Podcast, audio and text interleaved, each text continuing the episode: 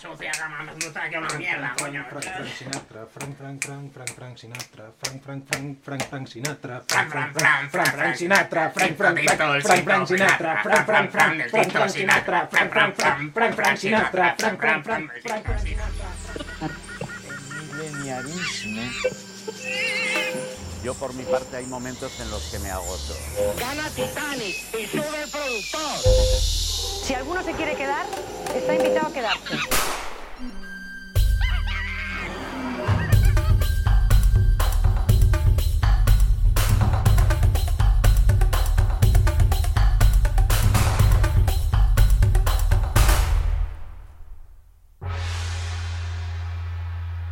Buenos días, buenas tardes y buenas noches. Bienvenidos un día más a Monos con Pistolas, tu podcast satírico post-pop y que hoy viene a tocar un tema tan escabroso como es la mafia, la camorra, el crimen organizado.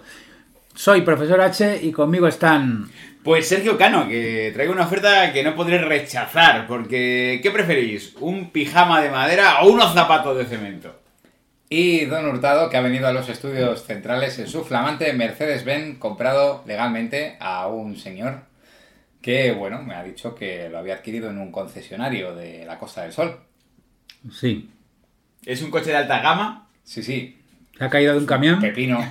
No, no, caído, no tenía cristales en la parte delantera, pero bueno, por eso me ha salido más barato. Los papeles no hace falta filmarlos porque al final es una cosa de confianza y el dinero me lo traes en metálico. Hostia, ya decía yo que me dejaba algo. Bueno, vamos a comenzar.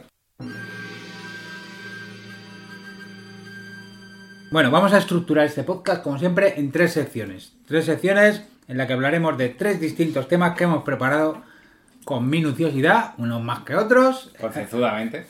eh, y que van a ser eh, la mafia en el mundo, Que es el mío. mafiosos por el mundo, podríamos llamarlo así. ¿eh? Mafiosos around the world. Ha habido, ha habido cierta discrepancia porque a, a algunas personas de este grupo pensábamos que cada uno tenía el tema, pero... Y me- todo el mundo ha pensado que tenía el mismo Pero tema. por, por una vez que tenía yo razón, eh, Está guay, me, me ha gustado mucho de todas maneras, Mafiosos por el Mundo, eh, programa de protección de testigos por el mundo. sí. Además, ahora que se ha muerto Ray Liotta, es un bello homenaje a ese gran actor que Bueno. interpretó a uno de los nuestros en uno de los nuestros. Claro, es que de aquí sale este programa, claro, ¿no? Ah, Sí, sí, es- poco- de aquella muerte. Bueno, Nunca se habló hace dos semanas de... Ray Liotta siempre en nuestros corazones. Nos adelantamos. Que me ha gustado mucho lo de programa de protección por el mundo, porque es, ¿tú por qué te viniste aquí? ¿Por amor? Pues no precisamente. Y, pero- y todos con la voz distorsionada y, y gafas de sol. Habla muy bien italiano, ¿a qué se debe? No. Eh, como decía, antes de que me interrumpieran, Sí. eh, te- tenemos la sección de mafiosos por el mundo, Sí. el cine y la mafia Cine la mafia. y series de mafiosos. Que me gusta llamarlo la mafia en casa. La mafia en casa. La mafia en la intimidad de tu domicilio. O la mafia se sienta a tu mesa. Eso era un. Eso, eso era un. eso- Eso hay un capítulo incluso de jefe no, infiltrado, ¿no? Eso es. Seguramente, Es, pero- un restaurante, ¿no? Sí. Era. Jo, sería genial que. Jo, sería genial que los que fueran a infiltrarse.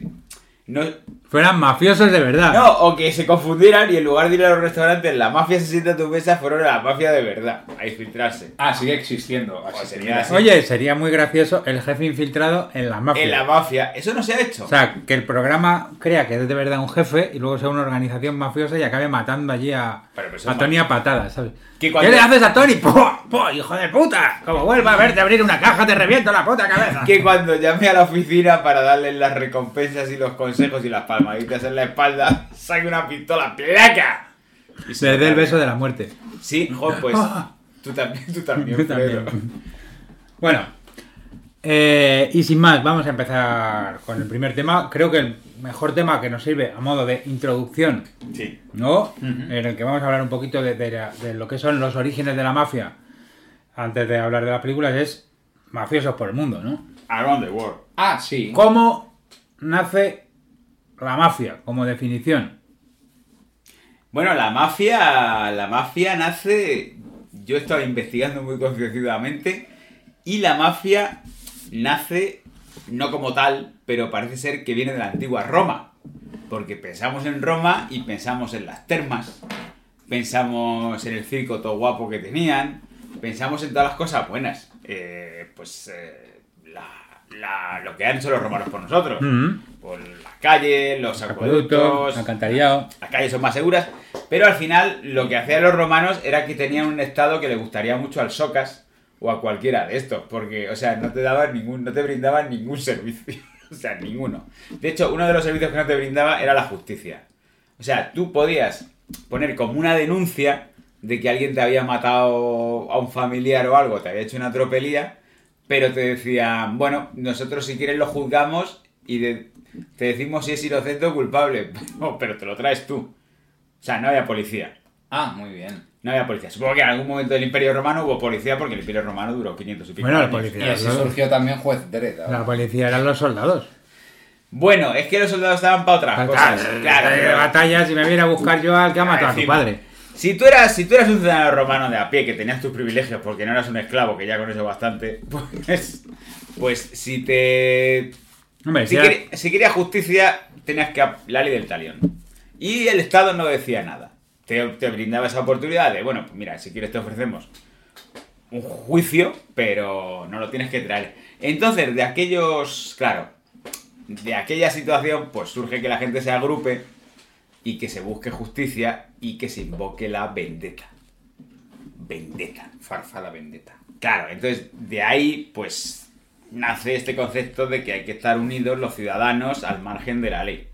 Luego cuando en Italia mm, pasa el tiempo y hay príncipes y bueno, parece ser que hay mucha corrupción, pues lo mismo. Entonces, bueno, sobre todo esto viene de Sicilia y de Nápoles, de las zonas del sur. Y de ahí pues se exporta el modelo a- Ahí empiezan a franquiciar. Ahí empiezan a franquiciar. Y cuando los italianos emigran, pues se llevan su modelo de Em- negocio. Empiezan a abrir. eh, Claro, En un país que está empezando y no sabe cómo hacer las cosas. Y le Sí. dice uno, no te preocupes que yo te explico. No, era en realidad, quiero decir, en Estados Unidos era un país que sí sabía cómo hacer las cosas, que cómo vienen los italianos a hacerlas, a hostias. Claro, no, bueno, pero en realidad los italianos... Claro, es que no... Es que, vamos a ver, vamos a ver, por favor, por favor. La mafia al final era una organización que lo que hacía era que tenía, pues a través de vínculos familiares y de amistades, pues unos cuidaban de los otros. Ya, ya. Que a ver, que La a ver... familia. Claro, la familia. Es que es tal cual, tal cual... Lo malo era cuando tú no eras de la familia que te cuidaban. Claro. Pero vamos, quitando eso, claro, porque en aquella época entonces el Estado no ofrecía protección. Claro, de hecho, uno de los orígenes que se barajan de la palabra mafia, eh, que al final se ha extendido y cualquier organización criminal ya, eh, la Yakuza, eh, los cárteles, eh, el PP, ya se utiliza la, la palabra mafia. Eh, viene de Maja... Maja- Mujafa. Mujafa, que significa protección de los débiles. Porque al final la mafia lo que hace es proteger a aquellos que no se pueden proteger. Lo que pasa La es que- teoría. La teoría, Bueno, claro. Sí, empezó muy bien, pero luego ya se ha vuelto muy comercial, literalmente, ¿no? Porque Justo. implicaba el pago de un servicio. Es que cuando protegían en garajes eran mejores. Cuando Sí. eran independientes. Luego ya se volvieron mainstream y claro, ya no es lo Claro, mismo. y la mafia tiene, el origen es siciliano. La mafia original, La, la, la- la- la primigenia, se supone que es siciliana. Sí, que luego está la Yakuza, que por ejemplo sus, sus orígenes se remontan a la época de los samuráis. De cuando los samuráis se quedan sin guerras en las que luchar, se convierten en Ronin. Mm. Y entonces van cobrando por hacer servicios a veces un poco así. Eh, o las tiradas chinas, O la camorra napolitana. la camorra napolitana. Bueno, de hecho, lo de la Yakuza es una reconversión laboral, pero ya hablaremos de eso. Bueno, y la mafia, pues al final viene de, de ahí. Cuando el Estado es fallido, cuando el Estado es fallido, pues lo que pasa en México, que los traficantes, que lo vimos en la serie Bueno, y de narcos, Y pasó en narcos, ¿no? claro, que los traficantes te traen vacunas o te traen comida, pues al final, claro, te están protegiendo, pero también te están... Controlando. Eso es así. En Colombia se hizo con el fútbol también.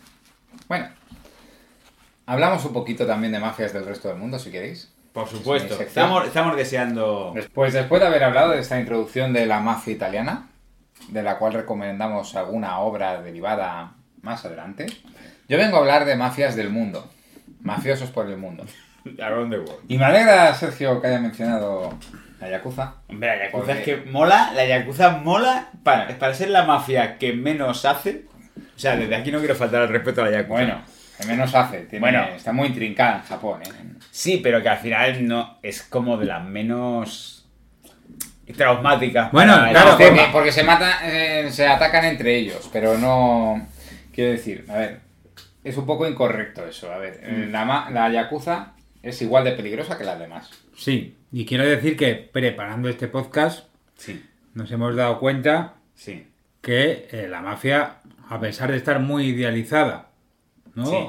En el cine, La en la ficción, ficción, son mucho. eh, y tal, eh, a- a- todo lo que hace es atroz, eh, a más no poder. o Sí, sea, sí, es es todo. horrible. Es, todo mal, es todo Sí, mal. y de hecho recomendamos Gomorra, tanto el libro como la película de Roberto Saviano. Pero esto no hemos llegado. No, porque es mafia italiana, terminó. Luego hablamos de ello. A ver, volviendo al tema de la Yakuza, surge efectivamente. Es muy bonito como surge. Bueno, bonito. Es una putada lo que le hacen, porque los samuráis en la era feudal defendían a, a la gente. Hasta que en un momento ya Japón decide modernizarse. Bueno, deciden modernizarla, eso es otro tema. Y los samuráis dejan de ser útiles en la nueva sociedad. Así que se convierten en mercenarios que aseguran protección a cambio de dinero.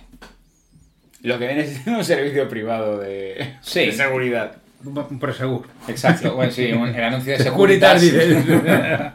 muela Qué tranquilidad poder abrir mi negocio sin que venga ningún delincuente a Porque tengo un Ronin aquí comiendo ramen.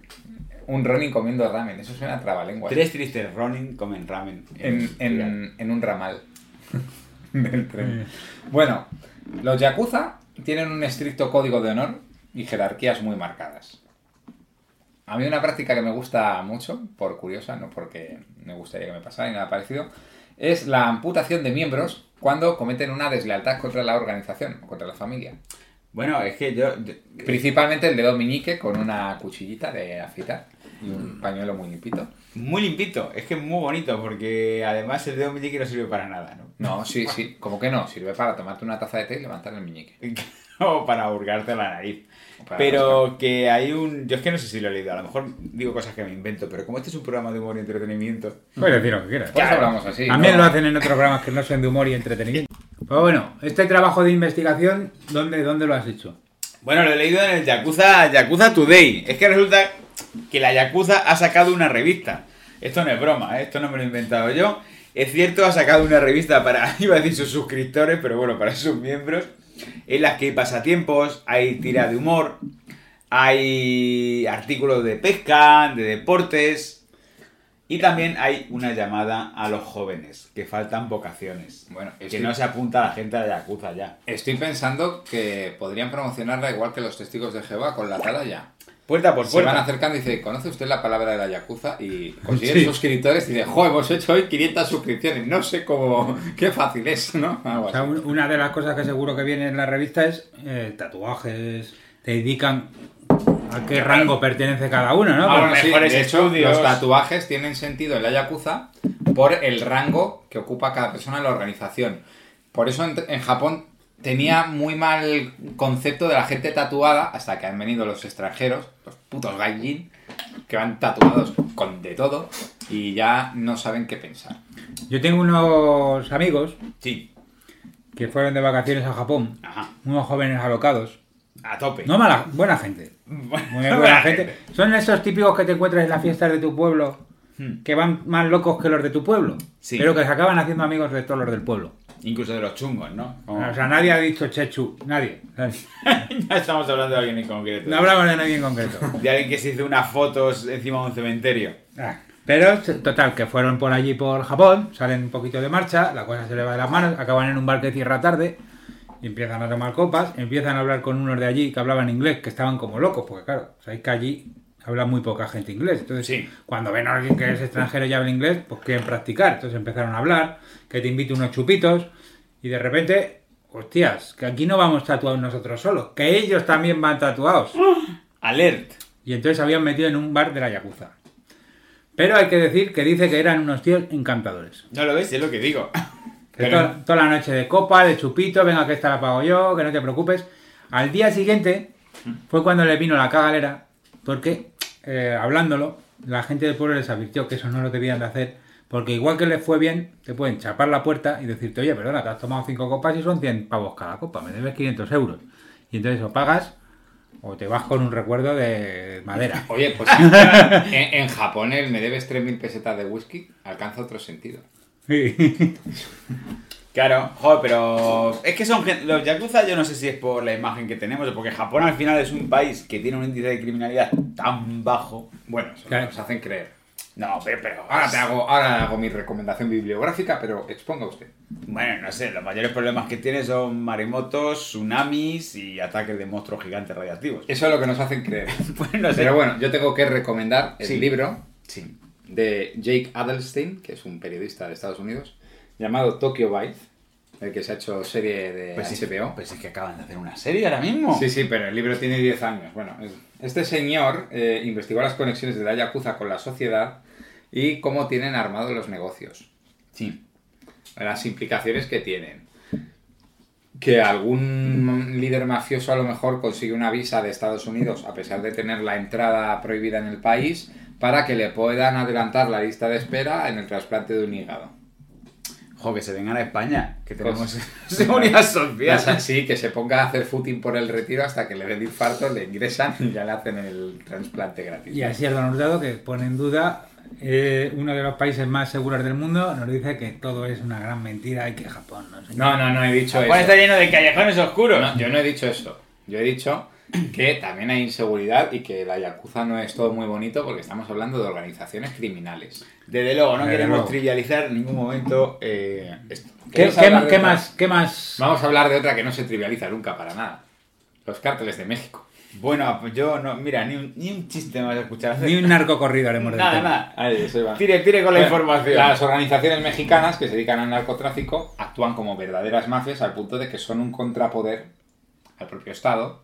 Los más conocidos fuera de México son el cártel de Sinaloa, que fue fundado por gente como el Chapo Guzmán, que tiene una historia bastante divertida. No la voy a contar porque es muy larga, pero básicamente intentó fugarse, lo consiguió, le tuvieron que detener otra vez. Bueno, Una, pues, como una loca comedia de persecuciones. ¿A quién no le ha pasado, no? Y luego el cártel Jalisco Nueva Generación, que por el nombre parece un grupo musical. Sí. Jalisco Nueva Generación y la década prodigiosa, pero nada más lejos. Bueno, la música y los cárteles siempre han estado muy unidos. Poca broma con esta gente porque son extremadamente agresivos y violentos, cometen atrocidades y sacan incluso los cuervos para que la gente los vea, a modo de aviso, Sí. y tienen ciudades tomadas. Bueno, pero uno de los rasgos más conocidos fuera, por supuesto, son los narcocorridos, que depende de a quién se lo cantes o de, o de lo que cantes, también tiene un historial. Bueno, aquí quizá lo conocemos más por Breaking Bad, ¿no? Sí. Sí, muy buena la canción, por Mm. cierto. La de azul Hay y que, negro. hay que decir que hay narco corridos y narco películas. O sea, los narcos Sí, hay pa- un- patrocinan sus propias películas, estilo cine kinky, Sí. en el que ellos mismos son los protagonistas y con directores de renombre. Hmm. Y si no les gusta cómo queda, Pero a mí me parece un fallo de seguridad porque pueden aprovecharlo las organizaciones criminales rivales para cargárselos.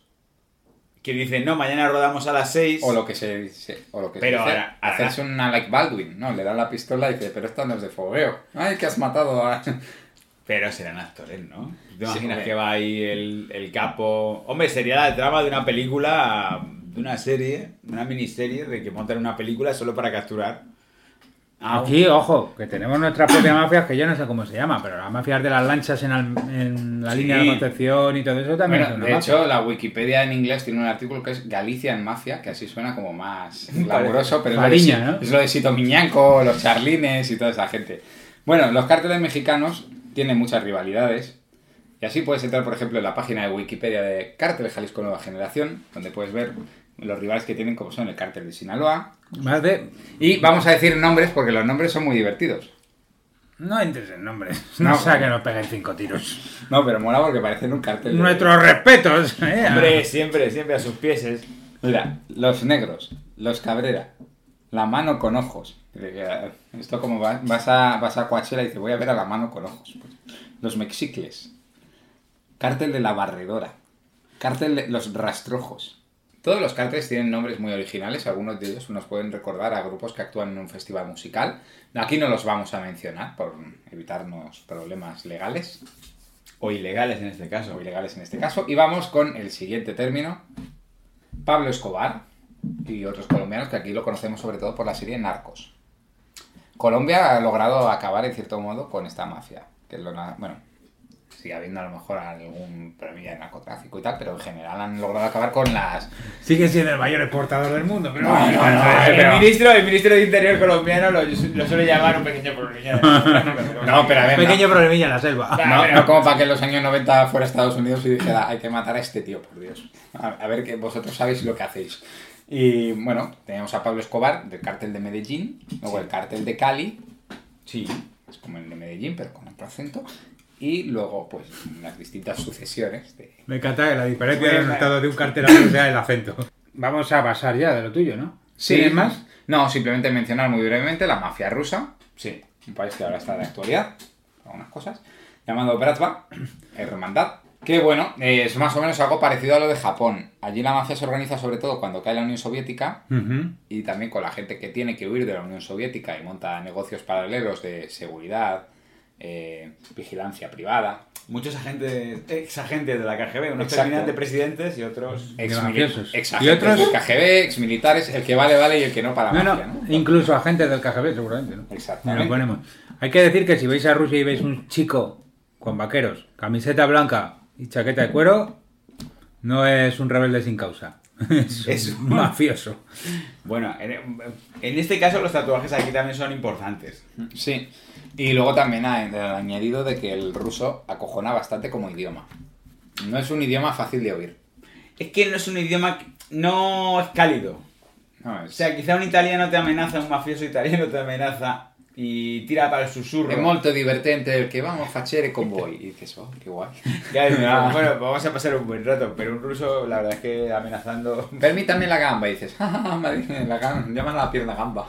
Qué gracioso. Pues, bueno. Y luego también tenemos, por último, la mafia albanesa. No tan conocida en España, salvo por algún empresario, como José Luis Moreno. Pero igualmente chunga y violenta. Que lo descubrí a través de una noticia donde se recogía que Albania era el país con más Mercedes-Benz per cápita del planeta. ¿Cómo se lo pueden permitir si apenas tienen concesionarios? Ah, ¡Ah! Bueno, igual que tendrán bicis eléctricas de la Bici Bueno. Madrid, ¿no? Que decían que se Sí, llamaba. el bicimar, dices.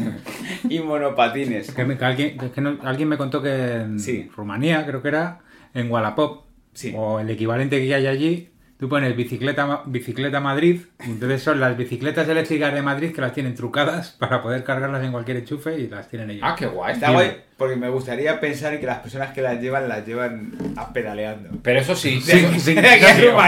Pero eso si Almeida fuera listo, diría, oye, voy a contactar con algún chaval de estos del Wallapop de Rumanía y que me hagan el servicio ellos. Digo, ¿vosotros cómo trucáis las bicis para que se carguen solas? Lo que pasa es que para eso había que tener vocación de servicio público. Desde y si quieres privatizar Bicimar, pues no te conviene. Que es algo, por cierto, no quiero dejar pasar esta ocasión de comentaros que el otro día salieron publicadas unas fotos, sabéis que son las fiestas de San Isidro. Sí. Y una de las atracciones principales que tienen las fiestas de San Isidro es el cadáver incorrupto Sí, del santo. sí. Incorrupto, bueno, eso seguro a quien le pregunte. A- apenas se ha consumido, todavía se podría comer, ¿no? Sí, está un poco mojamao, Mm. pero mm, sí, no voy a faltar a nadie. Lo único que quiero decir... No, no, que me dijeron que le han aprovechado Sí. y ha ido un forense para hacer unas pruebas al... Ah, que como al estaba cuerpo. abierto, ha dicho, mira, ya me paso por ahí. Ha dicho que para su edad está muy bien. Claro, Pues salía Almeida posando con la momia de San Isidro y no se distinguía bien quién era quién. Algo guapo, ¿no? Si salen a pillar, pilla más de... ¡Va a pillar más tu amigo! Vamos, que le faltó poner un mensaje. Hoy salimos, pero de tranquis, ¿no? Sí, pues esto es el Ayuntamiento de Madrid. Eh, hablando de mafias, ¿terminó ya usted? Sí, yo ya he terminado ¿De mi sección. Bueno, Ha sido bastante breve, como habrán podido escuchar los ha sido la sección más larga del podcast, por variar. Pero la más breve de este- del programa. Pero- magia. Eh, sí, magia, la magia del montaje. Eh, yo he traído películas de la mafia, pero claro, al decir películas de la mafia, abres demasiado los brazos, ¿no? Entonces digo, vamos a ir cerrando un poco. Entonces he traído películas de la mafia italoamericana. Claro, Vale. es que, bueno, o sea, tú, es que hay dos tipos de personas. El mundo se divide en dos tipos, los de Scorsese o los de Coppola. Ahí iba yo, Claro. justo, justo empieza ahí. Vale. También decir, si esperéis rarezas, películas irreconocibles, es obtener de aquí alguna píldora de información cinéfila, eh, iros a Todopoderosos. Vamos a hablar de lo que habla vuestro cuñado en las bodas cuando Pues, estamos Exacto. Nosotros damos conversación, Krypton. damos conversación para cuñados. Quien quiera algo. Bueno. Quien quiera profundizar, que se busque otra cosa.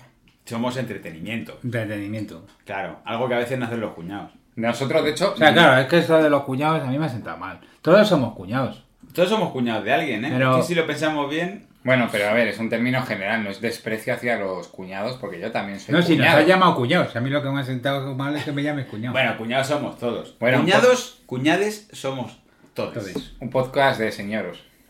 señores. Señores. La mafia. Eh, No, lo- ah, retomo un poquito lo que he dicho antes. Hay que tener en cuenta siempre que las películas de la mafia nos dan un punto romántico y un punto un poquito tendencioso a favor de la mafia. Porque claro, el que cuenta la historia la cuenta a su manera. La historia la escriben los vencedores. No estoy de acuerdo, pero bueno. Eso es así. Hombre, sí es verdad que cuando salió el padrino había asesoramiento, había Mm. gente que estaba allí diciendo y cuando veían las escenas, esa gente decía, o me piache, me piache. Hombre, yo, yo veo El Padrino o veo El Precio del Poder y termino de verlas y pienso, ¿de verdad compensa vivir así? Sí. Sí, Sobre, eh, sobre todo en El Precio del, del Poder, ¿de verdad compensa morir así? hombre, Tony Montana es que va muy a tope de todas maneras. Pero Tony Montana no es americano. Claro, Tony Montana. Cubano, ¿no? Tony Montana, como bien diría el Pachino, es cubano. Llega, llega al país y bueno. Bueno, eh, sí, a lo que voy es a que si tuviéramos un retrato realista de la mafia, pues seguramente no veríamos las películas. Por eso las películas nos acaban ofreciendo esa versión de la mafia que también refleja a los Simpson cuando lo hace la parodia de uno de los nuestros en el capítulo en el que Bart se acaba convirtiendo en uno de los hombres de Fat Tony. ¿no? Hombre, Tony. Tony Sírveme un Tony de leche, mamá. Decir también, la primera película de la mafia es La Ley de Lampa, a la que siguen otras muchas películas como Ampa Dorada y un montón de películas en las que nos pensamos que el mafioso siempre es el mismo, que es Edward G. Robinson, Es que tenía cara, es que era como Jack Kirby, es que esa persona tenía cara de mafioso. que tenía cara de mafioso que es muy famoso por hacer de Al Capone. Claro, es que bueno, ya, yo es que esa lo llamo película de gángster. Claro, son las películas de Gaster que eran de la mafia de Chicago. Justo, de Es- la ley seca. Estoy pensando una cosa. En el primer podcast mencionábamos a los hermanos Lumière de trenes, cuando grabaron Llegada a la estación del tren. ¿Te imaginas si hubieran grabado la primera película de mafiosos? ¿Cómo sería? ¿Habrían grabado un asesinato real? Sería Snap. Es una ejemplo. snuff movie. Bueno, No, se llamaría intervención de intervención del clan Giuseppe en la vía del tren. Y sale ahí un señor esperando el tren y le pegan un tiro. El señor cae a la vía del tren y llega al tren. Ajá. Y la crítica diría que es una película demasiado parecida a sus orígenes, pero que tiene un sorprendente giro de tuerca. Ajá. Bueno, pero sí. Hecha esta, apreciación, hecha esta apreciación, podríamos continuar con la sección. Siguiendo la metáfora. no, si quieres seguir contándonos el Esto es improvisación. Estaba siendo apasionante, ¿sabes? Hombre, Nosotros sí. estábamos callados. Siguiendo la metáfora ferroviaria, solo puedo decir que esto, esto es una vía muerta. Sí. Esto no, va a ninguna, no va a ninguna parte. Pero bueno, Bueno, ahí lo hemos dejado como una perla. Como decía antes Sergio, muy acertadamente, hay un punto, hablando de películas de la mafia italiana, en el que hay que elegir entre papá y mamá, Es así. entre Coppola y Scorsese. Y sé que el que va enterado ahora está pensando, Brian De Palma. Sí, hombre, Brian De Sí, Palma también. también ha hecho cosas importantes. Los Intocables de los Nels, Scarface, El Precio del Poder, Atrapado por su pasado. Hombre, Carlito Bregante, Tony Montana, bien. Muy bien, Brian De Palma. Pero, en cuanto a mafia italoamericana, Claro. Scorsese y Coppola. Luego está Sergio Leone también, con Érase una vez en América. Pero bueno, Sí. Vamos Pero bueno, a- vamos a reducir. ¿no? que tampoco- Tengo 10 minutos de sección. Quizá porque he dejado hablar demasiado en Hurtado, que nos cuente el argumento de esas Va- películas. vamos a reducir, sería algo que le vendría bien a Erasmo una vez en América. Bueno, bueno. prefiero ver Érase una vez en América que escuchar de nuevo tu anécdota o el argumento de tu película de Me ha gustado mucho porque ha sido como un pitch, como de, he tenido una idea, de viajar hacia atrás en el tiempo, intentar meterse a los hermanos Lumière y a ver Continuemos, qué por favor. Vale, entonces, eh, para mí, Sí. si yo tengo que elegir, yo elijo Scorsese. Uf, menos mal, qué susto. Eh, aunque sé que como obra cerrada y global es mejor El Padrino, ¿no? Como obra. Claro, es que El Padrino es una tragedia griega. Y vamos a decir una cosa, El Padrino 3 también está bien. No, digo El Padrino, uno, dos y tres juntas. Para mí El Padrino es una obra, no es tres películas. Vamos a hablar de ella como una. Vale. Decir que el otro día preparando el podcast, muy acertadamente, eh, Sergio mencionó una cita de Los Soprano que era Creo que de Oh. Los Soprano o de una terapia peligrosa. Es que hay cosas que confundo. Pero en cualquier caso, La cita maravillosa en cualquier caso y la vamos a decir que es que el cine de Scorsese es como realmente era la mafia y el cine de Coppola es como le gustaría ser la mafia. Es decir, el cine de Coppola es aspiracional y el cine de Scorsese es realista. Un retrato realista, pero claro, Scorsese al final hay que ver que él sí vivió en el... Él sí vivió. él sí vivió en Little Italy. Sí, no, es que a Scorsese le vemos muy chiquitillo con esa gafa de culo de botella, pero Scorsese vive en unas calles que, ojo, nosotros a lo mejor no hubiéramos sobrevivido. Eh, probablemente. Probablemente. Éramos italoamericanos. Scorsese se batió el cobre con gente muy peligrosa por las calles para ir a comprar el pan. O un canoli. Eh, entonces, Scorsese, ¿cuál es para mí la mejor película de Scorsese de la mafia? Yo lo tengo claro y, y hay que decir esta película, además, habiendo muerto como ha muerto Ray Liotta hace unas semanas, eh, uno de los nuestros. Eso es así. Sí. Y, y, y es larga. Es larga, pero se pasa volando. Sí, pero es que yo la última vez que la vi dije, "Pero es que no me acordaba que fuera tan larga. O sea, no es porque se me hiciera larga, pero es como, es que dura casi dos horas y pico. Y está muy, muy- a mí me gusta Y muchísimo. además con un estelar Joe Pesci, Bueno, es que yo, yo Pesci tiene dos momentos estelares en la que película. de hecho es que se lleva el Oscar y bueno. Pero no se la lleva por esta película, ¿no? Se la lleva ¿Era por... por Casino? No, se la lleva por esta película y además Sí. agradece el Oscar diciendo simplemente es un honor a Dios. Gracias. El mejor discurso de la historia de los Oscars. deja... Ah, pues yo me creía que se la había llevado El, el- el- mi primo Vini. el- ¿Cómo se llama? El, el que mide los tiempos en los... En los Goya, medidor, No, el, el que da paso... regidor. Ah, el regidor llorando de emoción de cojones, por fin me va a cuadrar. Con los tres minutos de este tío recupero los de los cortos de animación que se han tirado siete minutos. Edición de- sonido. Yo me creía que yo Pesci se había llevado el Oscar por mi... Claro. Ah, no, fue más... Goodfellas, sí, sí. Estuvo Ah. nominado también por Mi primo. Salvaje Ah, y el irlandés. Vale, pues entonces no tengo ni idea de la historia de los Oscars. Eh, pero lo importante es que Goodfellas, uno de los nuestros, es una película trepidante donde Ray Liotta está bien. A mí es que se acaba Ray de- Liotta está superior en esa película. En esa película sí, a mí es que no me Muy gusta. guapo, Ray Quizás sea muy lo guapo. mejor que ha hecho Ray Liotta en toda su carrera. Claro, es que a mí Ray Liotta nunca me ha Sí. gustado mucho. Pero en uno de los nuestros lo idolatro. Está también Robert De Niro. Es que está Robert De Niro. No que digan mafia, sí. digan Robert De Niro. Por supuesto. De hecho, Robert De Niro es que está en la película fundacional, en la película que asienta, que lo trae a la modernidad, y luego está en la desmitificación. Empieza con una terapia peligrosa. Y la desmitifica él, que lo tengo aquí. Que ahora vamos a llegar. Es que es eso. O sea, él mismo, bueno, Sí. repasando, hemos dicho eh, uno de los nuestros, un joven eh, italoamericano. Un emprende. una- Bueno, creo que él no es italoamericano. Sí, Sí, sí, Llega a Italia. Ah, no, no, estoy confundiendo. No lo sé, no sé si él... Él es de un barrio. Bueno, es un chico del con los Bronx o de, de Little Italy o de cualquier barrio italiano que se junta con la mafia y que empieza a calar puestos y que se da cuenta de que es mejor la vida La vida pirata. la vida pirata que estar trabajando todos los días, ¿no? Entonces están Robert De Niro y Joe Pesci, una película muy recomendable, ganadora de varios Oscars y que deberéis de ver. Hasta que llega al final y piensa, a lo mejor no estaba tan bien. Bueno, es que luego al final es un trabajo. ¿eh? Otra película de Oscar de... digo, perdona, otra película de Scorsese de la mafia, El Irlandés. Es que no la he visto.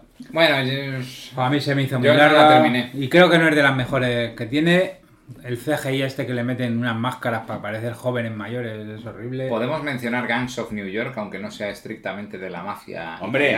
Gas of New York a mí no me gustó mucho como película, pero Es entretenida. sí, pero mi parte de flipado Mm.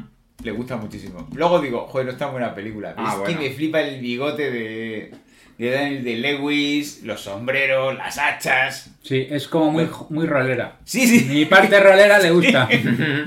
Lo de- luego digo, bueno, tampoco está tan bien, pero Parece un juego de mesa. está guay. Y luego tenemos también Infiltrados. No. Infiltrados es un remake de una película china. Ah, no lo sabía. Esto me lo dijo mi pareja que se especializa en cine oriental y yo dije, pues no lo sabía. Y me dijo, es que no lo sabe casi nadie. Mira, esta escena es igual. Pero Ay, es... cabrón. Sí, sí, sí, es que es un remake. Y es que creo que le dieron el Oscar a Scorsese por Infiltrados. Eh, Le dieron un Oscar. Bueno, le dieron el Oscar este año a Coda, que es una adaptación de una peli francesa. No se lo van a dar a Infiltrados, que es una adaptación de una peli china. Ya, pero bueno. Pero es una película en la que sale Mark Wahlberg. No, ¿sale Mark Wahlberg? Sale DiCaprio, Matt Damon. Y Mark Wahlberg. Ah, y Mark Wahlberg, sí, Sí, sí, sí, sí, sí. El señor de los calzoncillos. El protagonista de Transformers. ¿Sabéis? Os voy a contar lo mejor que vais a ir nunca de Mark Wahlberg. ¿Sabéis que Mark Wahlberg hacía los anuncios de los calzoncillos de Sí, Calvin de Calvin Klein? Klein. Paquetón ahí, bien apretado. Sí. ¿Sabéis que Mark Wahlberg iba a coger un avión, el 11S, Sí me suena. y al final perdió el vuelo y tuvo que viajar en coche?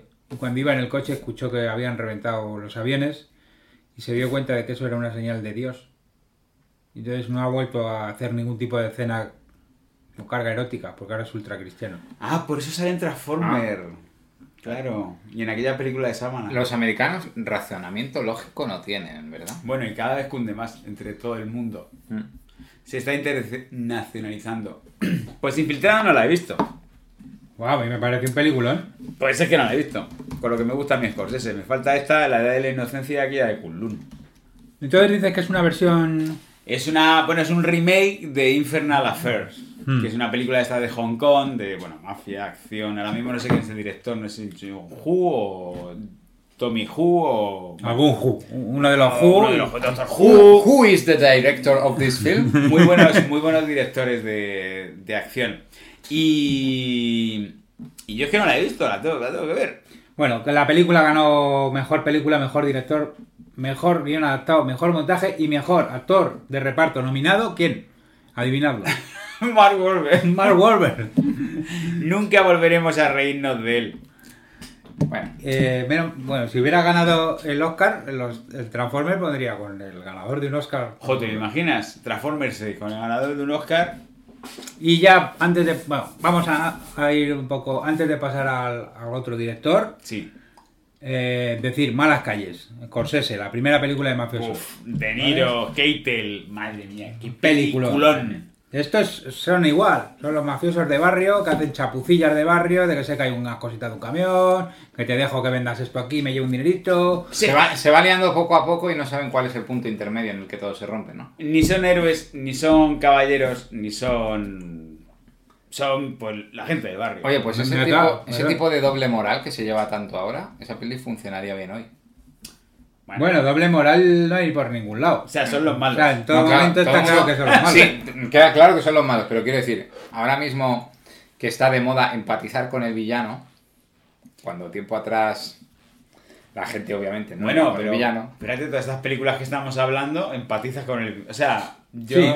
nunca he visto a nadie que dijera ay, Tony Montana, pobres agentes del FBI que entran en su casa y los, ma- y los mata con una ametralladora. La película simpatizar con el villano en la ficción siempre ha sido... Bueno, claro. Y se me olvidaba Casino, otro película, La Mafia, Las Vegas. Es un poco ya... También Robert De Niro, que ya es que Robert También De. Pepsi. Es que es un poco... Sharon Stone. Sí, es un poco la misma peli todo el rato, pero bueno, bien, ese Scorsese, ¿no? Ese Scorsese, los créditos son de Saúl Bass y la hostia. Y pasamos al otro. No diga cine, digan, como has dicho, No diga cine, diga Francis Ford Coppola. ah, vale. El padrino. Que todo el mundo ha visto el padrino. ¿Quién no ha visto el padrino?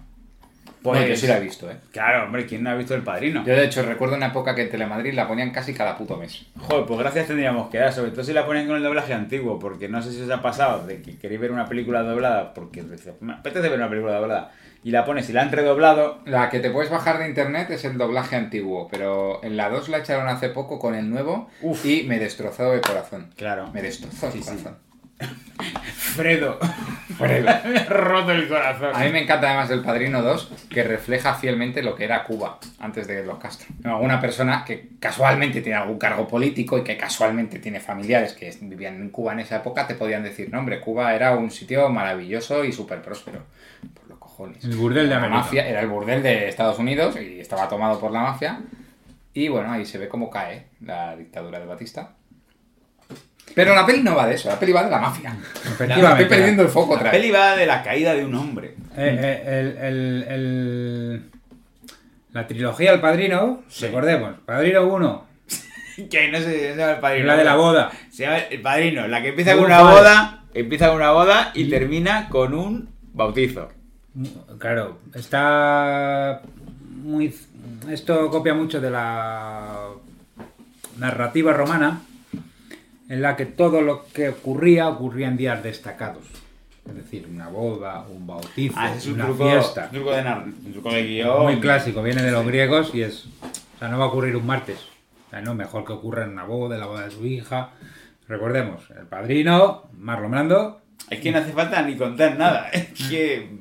A mí me gusta además, eh, la, una de las frases más míticas es cuando viene a la persona a pedirle el favor y dice, algún día tú tendrás que devolverme ese favor. Y se lo devuelve. Y se lo devuelve, el favor de Chekhov. Bueno, sí. Porque trabaja en una, fu- en una funeraria. Claro, no es un favor de, ahora me vas a matar a este tío, no, es un favor de, bueno, Pero es que, claro, funcionaba lo que comentábamos antes de la mafia, que realmente Vito Corleone es un hombre de negocios que cuida de los suyos. Entonces, bueno, pues, dice, bueno, pues yo te hago un favor, tú me debes un favor, y esto es un acuerdo entre nosotros, y aquí no se tiene por qué meter nadie más. y le dice el otro, hombre, si está todo pagado, no te preocupes. Claramente. Como la, pues como cuando pasa algo con su hija, que va uno de sus hermanos a hablar con el marido de su hermana, pues también se arreglan las cosas así, un poco. Que a lo mejor. Muy rollo patriarca. Porque el padrino es el jefe de familia, al final. Por, por supuesto, o sea, el padrino. Es que el otro día, bueno, es que preparando el programa, eh, podéis tirarme piedras ahora y lapidarme en la plaza del pueblo. El otro día me di cuenta que al final el bautista dice: Voy a ser el padrino de. Claro. Claro, y es que empieza el padrino siendo su padre y termina el padrino siendo él de la niña o el niño. Es un niño, creo. Cuando él se convierte en el padrino de verdad. Bueno, pues es que Mario Puzo, no. Ganador de Oscar al mejor guion. Por supuesto. Coppola y Puzo, firmados los dos. Por Spider-Man. no. Mejor película, No, por Superman no fue. el productor. El productor. El productor, Gana, gana el Oscar y sube el productor. Albert S. Rudy. Hombre, qué grandes películas producía ese hombre. Y mejor director, Brando. Coppola no se lleva mejor Oscar por el padrino.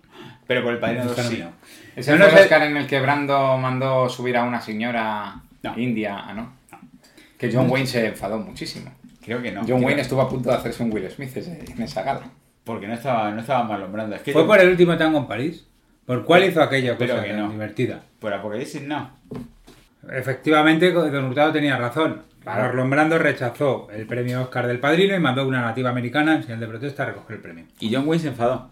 Yo lo de John Wayne, mm, no sé si será cosa de la cultura popular o una leyenda urbana o qué. Pero, pero hay que tuviera un rincón enfadado. Como, como pilla Marlon Brando. Te voy a hacer un Will Smith. Le reviento. Anticipando ya. Que... Que El Padrino es una película. Es que El Padrino es que es más que una película. O sea, Es un estilo de vida. Es... no. no, pero es cuando... O sea, es que Coppola, claro, Coppola tiene Jack, Coppola tiene Tetro por el culo. Y... pero Tetro no- es de traca. Pero ¿sabes por qué no nos gustó Tetro? Por...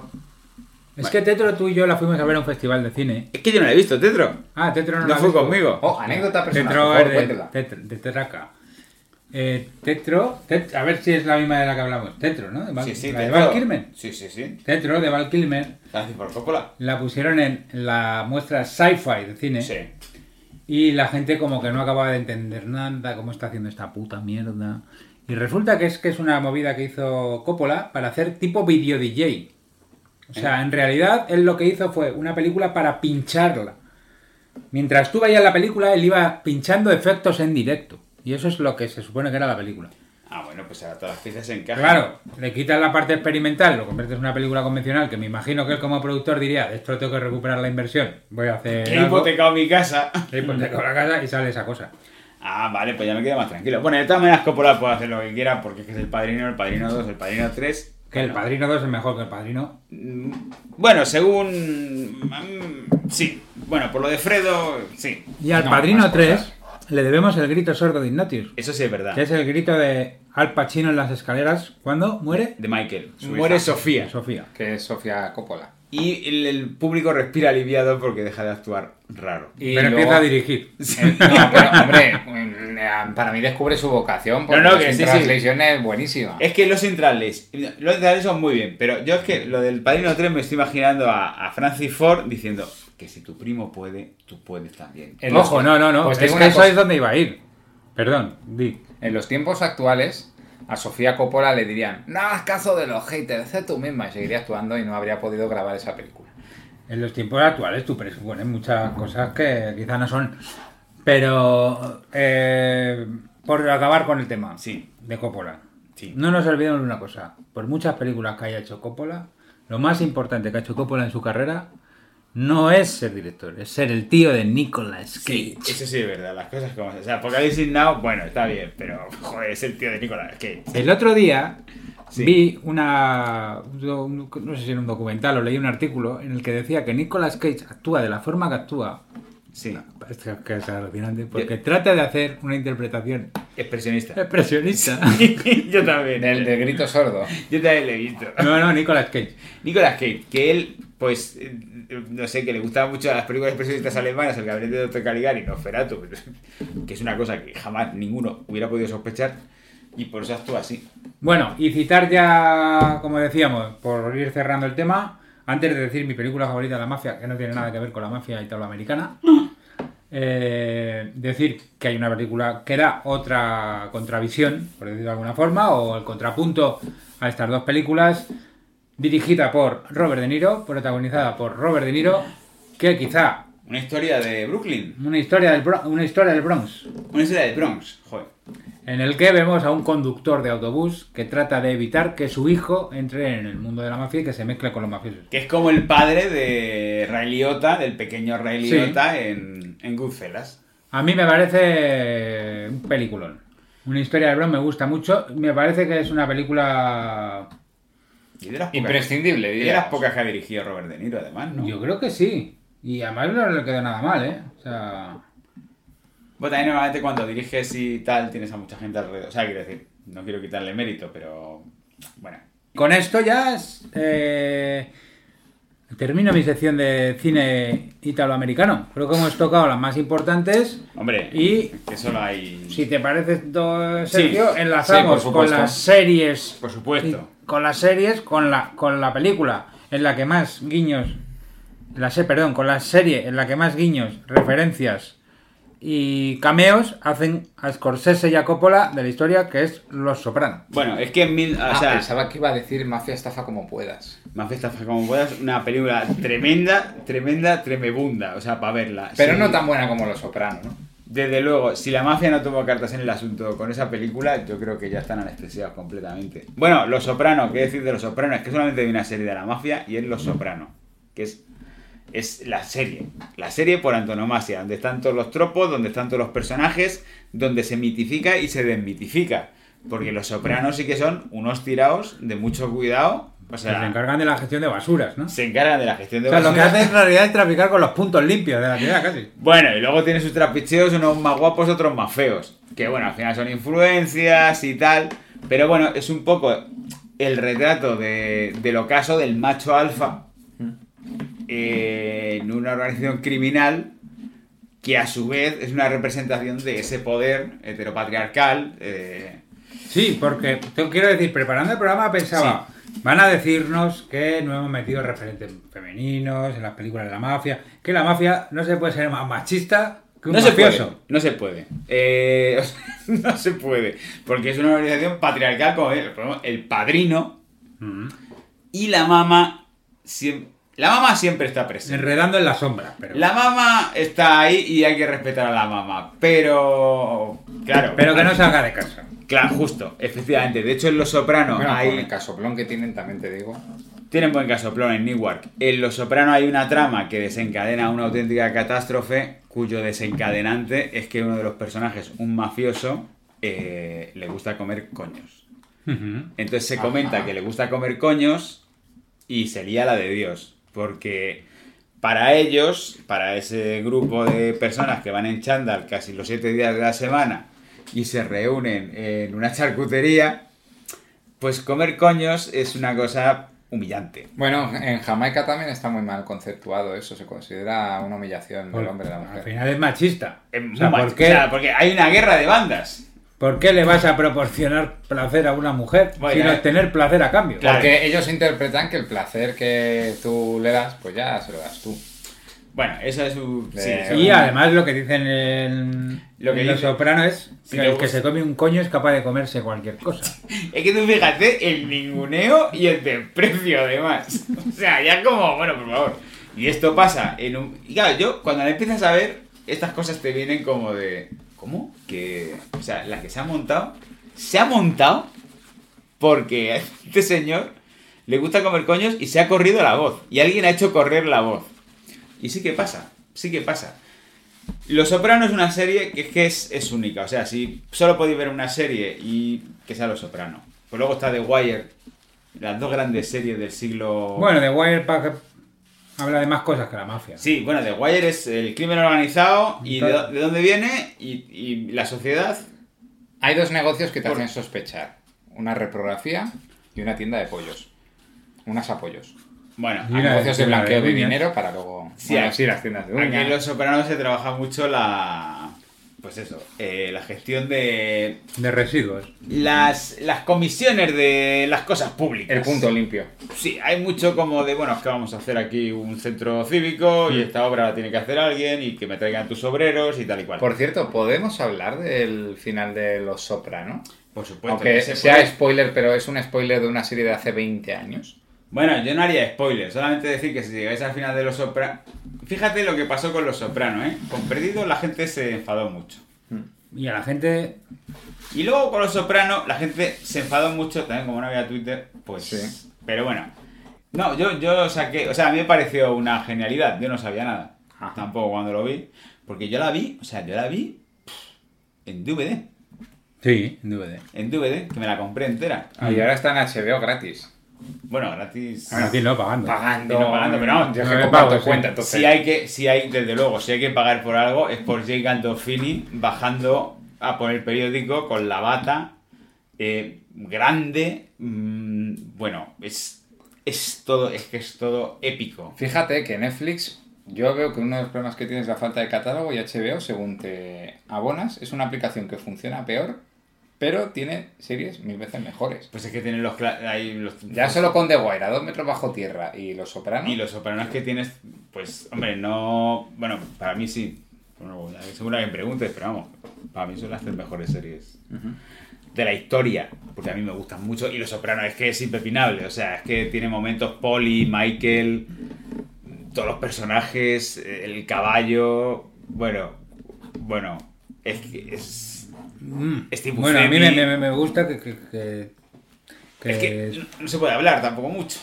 eh, vaya al psicólogo, ¿no?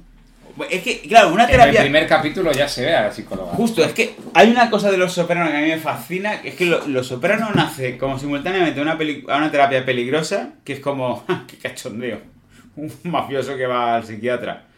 Y bueno, se dan situaciones graciosas, como ¡ja! que le va a contar quién ha matado y tal. Pero luego en Los Sopranos, que empieza con esa premisa que luego se despega Sí. mucho. Pero bueno, claro, al final es algo importante. Pensar que alguien le está contando todos los secretos de la mafia. Sí, bueno, y se, se plantea además, por eso no quiere el que se sepa y tal. Pero la, la serie estaba planteada como en la dicotomía de la familia. O sea, era cómo lidiaba Tony con su familia y cómo lidiaba con su familia criminal. Pero ¿qué pasó? Que la, la actriz que hacía de su madre se murió en la segunda temporada. Ah. Entonces tuvieron que cambiar toda la dinámica de la serie. Y la serie que iba a centrarse mucho en las dinámicas familiares ya se abre hacia afuera y ya tenemos momentos mágicos, pues como ese viaje en barco, como ese incendio en la cuadra, como ese perro muerto en un sofá, como el cáncer de colon, como... Bueno. Hay que verla. Hay que, es, que hay que, es que hay que verla, es que hay que verla. ¿Qué más series tenemos sobre la mafia? Pues, bueno, eh, que se me ocu- The Wire habla de una organización criminal. Gomorra. Gomorra, que iba a sugerir yo. También De hecho, Gomorra. Gomorra, tú que has visto Gomorra. yo me he visto las dos primeras temporadas. Luego ya a partir de la tercera pasa una cosa que me parece tan tan violenta y tan burra y tan de por mis cojones lo hago y es así que ya dije paso. Ver, por ejemplo, a lo mejor roban dinero público, que es algo que te molesta, se meten con un funcionario del Estado, que es algo que nunca... No, no, no, no lo voy a desvelar para no hacer spoilers, pero bueno, el libro está muy bien de Roberto Samiano, se jugó la vida para publicarlo, merece un respeto, bueno, todas las obras intelectuales merecen un respeto, pero si tiene implicación de amenazas de una organización que además sabes que va a intentar matarte cuanto pueda. Es que no, ojo, no es tontería. ¿Y qué va a pasar con eso? No, que sigue bajo protección policial, pero bueno, el hombre participa en eventos, hablando de su vida. Pero, joder, ¿no ha pasado lo, lo típico de que habrá algunos mafiosos que les haya gustado? mm, no deja muy bien a la mafia. Además es una mafia un poco decadente. Es una mafia de gorrillas, ¿no? Es una, mafia, es una mafia de gorrilla, de chándal de... Y de llevarte al niño que para curtirlo a una guerrilla del Salvador. Cosas así. Muy bien. Madre mía. Bueno, también recomiendo Nazdarovia de Movistar Nas- Plus. Nostrovia. Nas- Nasrovia. Nostrovia. No es tan buena como... Bueno, no- es que no es lo mismo. Nasrovia es una comedia. Es una comedia. Bueno, empieza como una comedia, luego se va complicando un poco la cosa. Pero bueno, que tiene los actores están muy bien. Hugo Silva. A mí me, me pareció muy simpático la primera temporada. Sí, Leonor Walton muy bien. Los actores que hacen de rusos. Muy bien. Muy bien, muy bien. Y bueno, no sé, una serie. Bueno, a mí me gustó. Vamos, he visto solo de las dos temporadas. Incluso en la segunda temporada se habla del confinamiento, se habla del COVID. El COVID, la mafia. El COVID y la mafia. Y es la primera serie que yo he visto, que yo he visto que integre eso que nos pasó y lo he visto muy bien. No sé, bueno, tiene cosas que son un poco mal, pero bueno. Vale, entonces, por cerrar esto, ya vamos a ir cerrando este tema de la mafia. eh, yo voy a decir, y creo que, que es una buena forma de cerrar, que cada uno de nosotros digamos cuál es nuestra película favorita de la mafia y por qué. Entonces, yo, mi película favorita de la mafia es Escondidos en Brujas, de Martin McDonagh, un gran director, dramaturgo, el primer dramaturgo después de Shakespeare que, que ha tenido tres obras en cartel. Para mí mejor escritor que director, pero que todas sus películas a mí me han gustado mucho, que son tres anuncios en las afueras, No la he visto. peliculón, siete psicópatas Sí la he visto y no me gustó. y Escondidos en Brujas. Muchísimo, me gustó Se hace una película cada cuatro años. este señor, ¿no? No, es que con Dios en Brujas está muy bien. Y ahora está acabando The Banshees of Herring. Con los mismos de siempre, Colin Farrell, todo su, su clan irlandés. Eh, bueno, me gusta mucho en Brujas porque es una película de, de dos mafiosos que, que necesitan pasar un tiempo fuera para que se olvide algo que han cometido. Y en el que vemos cómo es el día a día de un mafioso que no tiene nada que hacer. Porque en realidad, claro, la vida de la mafia, cuando vemos una película, lo que vemos es los tres minutos de acción. Pero normalmente se van toda la semana tocados las pelotas. Sí, eso se habla mucho de los sopranos. ¿eh? Es como una vida bastante aburrida, ¿no? Y esta película, bueno, pues tiene un elemento... No, no es fantástico, pero es de extrañamiento. eh, A mí me gusta. La recomiendo. Muy bien. Hurtado. Bueno, pues yo iba a decir Operación Camarón, porque es una película con policías, con narcotraficantes, eh, hay una mafia, pero como sería trolear, un poco obvio, ¿no? Eh, mi peli favorita es El precio del poder, Scarface. Tony Montana. Tony Montana, un empresario, un joven emprendedor que, Un emprendedor, ¿eh? Que llegó sin nada. que llegó sin nada, literalmente, llega al país de forma, bueno, aprovecha en ciertas circunstancias, monta un negocio de Importación y exportación. importación exportación Y la- y se juntó con quien no debía y bueno pues Acaba metiendo la cabeza en una montaña de cocaína. sí se compra Miguelito de la Roda y bueno pues Y nada. nada estaba muy bien porque a mí me gusta porque refleja cómo acaba un mafioso no te, te lo intenta vender como algo guay pero no tiene nada de guay por mucho que mientras va- se vea su progresión empresarial suene ese temazo que es push it to the limit es un temazo tremendo, ¿eh? Es muy maravillosa. Sergio. Ah, bueno, espera, antes de pasarte. Dick Tracy es una peli de infancia que no sé si cuenta. Bueno. Deep Prey es una película de gángster, lo que decíamos antes. Vale, Claro, nos confundimos bueno. gánster con... No. No, no, sería. Es sería que es lo mafia. mismo, lo que pasa es que el gángster. Ya es ultra idealizado casi. ¿sabes? Es que el gángster ya era un personaje. Bueno, el gángster, la diferencia es que se- se- el gángster era un, casi un héroe popular, porque lo, contra lo que luchaba el gángster era contra la ley seca. Entonces contaba con el apoyo de mucha gente, porque los Sí. gángsters tenían club en los que ir y tomar cerve- eh, copas, bailar.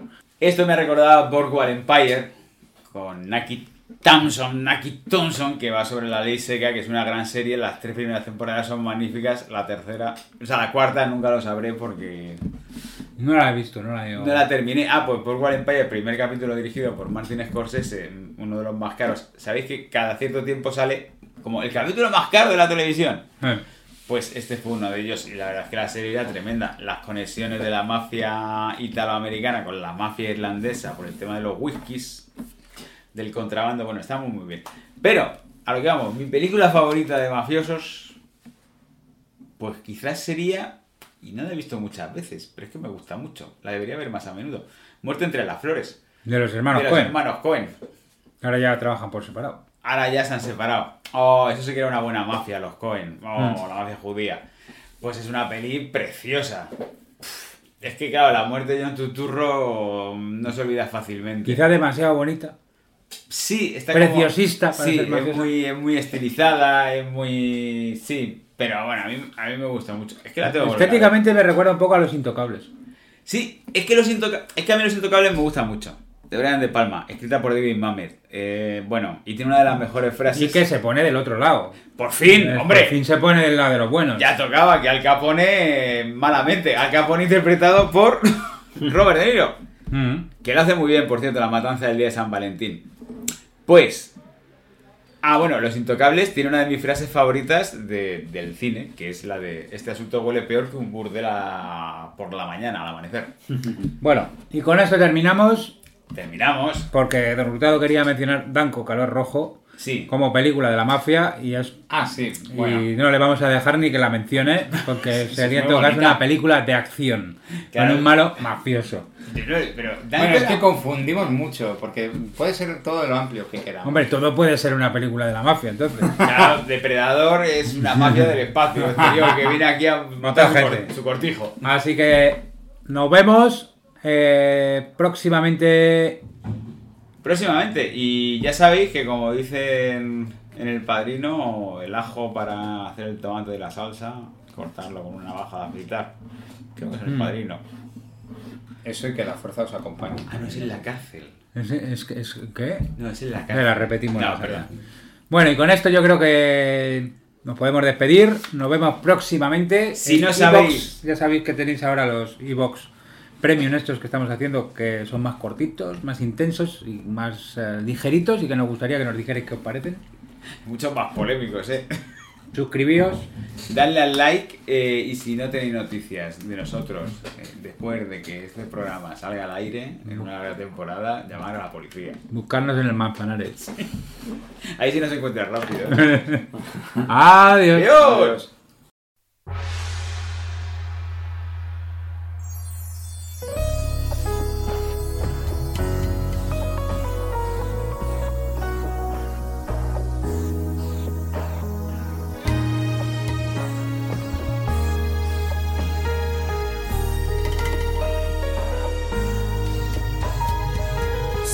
Stata appiccicata una volta Sulla moda accorge che è sbagliata Ti chiamava e non rispondevi A così le fatte sospettare Non sopporti la sua gelosia. Ossessiva quasi da follia. Quello schiaffo te lo sei voluto Lunga bishavan basi bate Da. E chiamano Stavolta faccio un numero A pizzicate inutile Perché già sai che la deve nascere Con gli amateve Eppure tu ce lo tieni Si legge nei tuoi occhi Che tu non ti fidi che sta E chiamano Dicendo vieni subito Non aspettare Circolo scuse fatte perdonare È un grande amore. E se domandi al cuore Ti dirà la verità. Cosa fai che so che sto E sta coppa casa non è scesa Se ne pente pure se sta male. Ha giurato che lui cambierà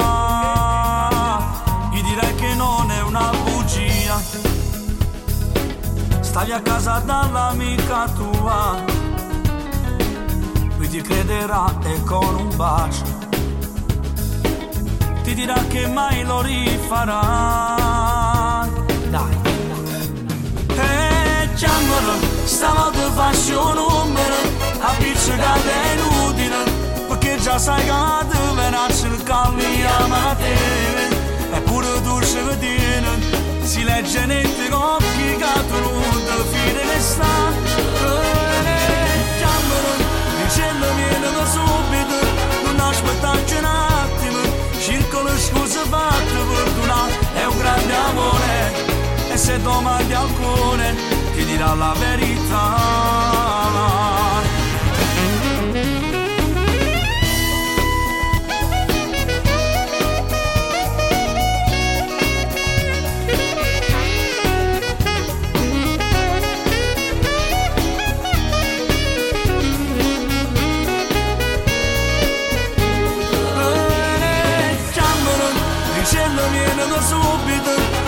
non aspettarci un attimo circolo scuse fatte fortuna è un grande amore e se domandi alcune ti dirà la verità